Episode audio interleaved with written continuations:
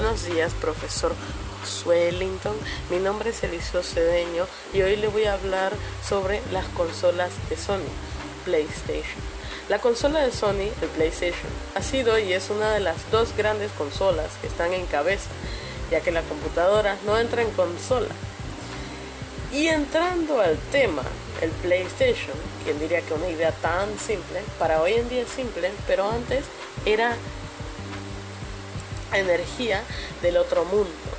Esa tecnología de 1937, cuando tuvieron la idea de crear una consola que los transformaría en una empresa millonaria. ¿Quién lo diría? Ni siquiera ellos lo sabían. Empezando por los inicios, obviamente, está la salida en venta en 1944, la PS1 o simple y sencillamente PlayStation creada con años de antelación y fue una consola que hizo que Sony empezara a ver mejor futuro. Ahora hagamos un salto en el tiempo. La PlayStation 2 es la segunda videoconsola de sobremesa producida por Sony y es la sucesora de la PlayStation. Tenía mejores gráficos, era pequeña y cómoda y fue lanzada por primera vez el 4 de marzo del año 2000 en Japón y varios meses después en el resto del mundo. Es la videoconsola más vendida de la historia, con más de 160 millones de unidades vendidas.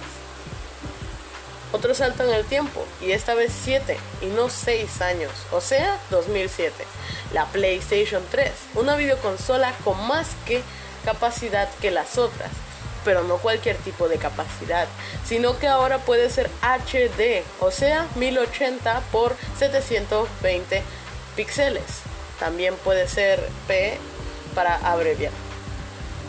Y con más capacidad, incluso unos años después, en 2010, cuatro años o tres, mejor dicho, antes de que saliera la PlayStation 4, eh, para que hiciera un modelo especial para que aguantara 1444 por 1080 píxeles. Pero esto se puede decir que era un modelo pro de la consola, por lo cual la hace un poco más cara. Y aunque haya salido un poco tarde, sigue siendo como si fuera la consola original de lanzamiento. La PlayStation 4 o PS4 es la consola actual y es la cuarta videoconsola del modelo Sony. Fue anunciado oficialmente el 20 de febrero del 2013 en el evento PlayStation Meeting 2013, aunque el diseño de la consola no fue presentado hasta el 10 de junio en el E3 del 2013. Es la sucesora de la PlayStation 3 y compite de manera directa con Wii U, Nintendo Switch y Xbox One de Microsoft. Su lanzamiento eh, fue el 15 de noviembre de 2013 en Estados Unidos y en Europa y Sudamérica fue el 29 de noviembre de 2013, mientras que en Japón fue el 22 de febrero de 2014. Por eso me refería a que eh, salió cuatro años eh, antes la consola de PlayStation 3 que aguantaba 1444 por 1080 megapíxeles.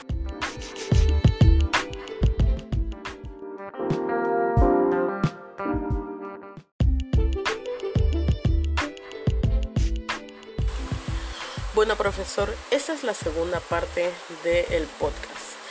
Le voy a explicar por qué formato lo entregué, cuál fue el software de edición, entre otras cosas. Entregué mi archivo por un formato de audio, o sea, .mp3. El software de edición de nombre Anchor los requerimientos del dispositivo, un micrófono básico, audio bocinas de celular y más de 17 megabytes de memoria. Bueno, yo recomendaría 30 porque requiere los megabytes para descargar los archivos de audio, por ejemplo, si los quiere guardar. Procedimiento paso por paso de la importación del audio hasta la exportación del audio. Primero grabar el audio y luego importarlo a la aplicación, editarlo o cortarlo en caso de fallos. Luego podrás poner música o sonido en fondo. Una vez terminado de editar, se exporta y luego lo puedes mandar por el link. Lo puedes escuchar por Spotify o de manera básica. Esa era la segunda parte del audio. Muchas gracias.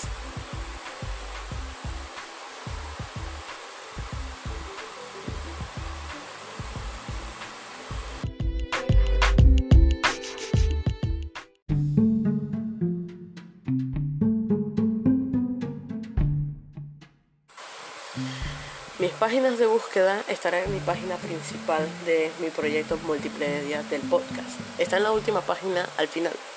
Sin embargo, si deseas saber, busque en Wikipedia y en Google sobre los podcasts para investigar un poco y aprender cómo hacer uno de manera correcta. Muchas gracias, profesor, por escuchar mis datos.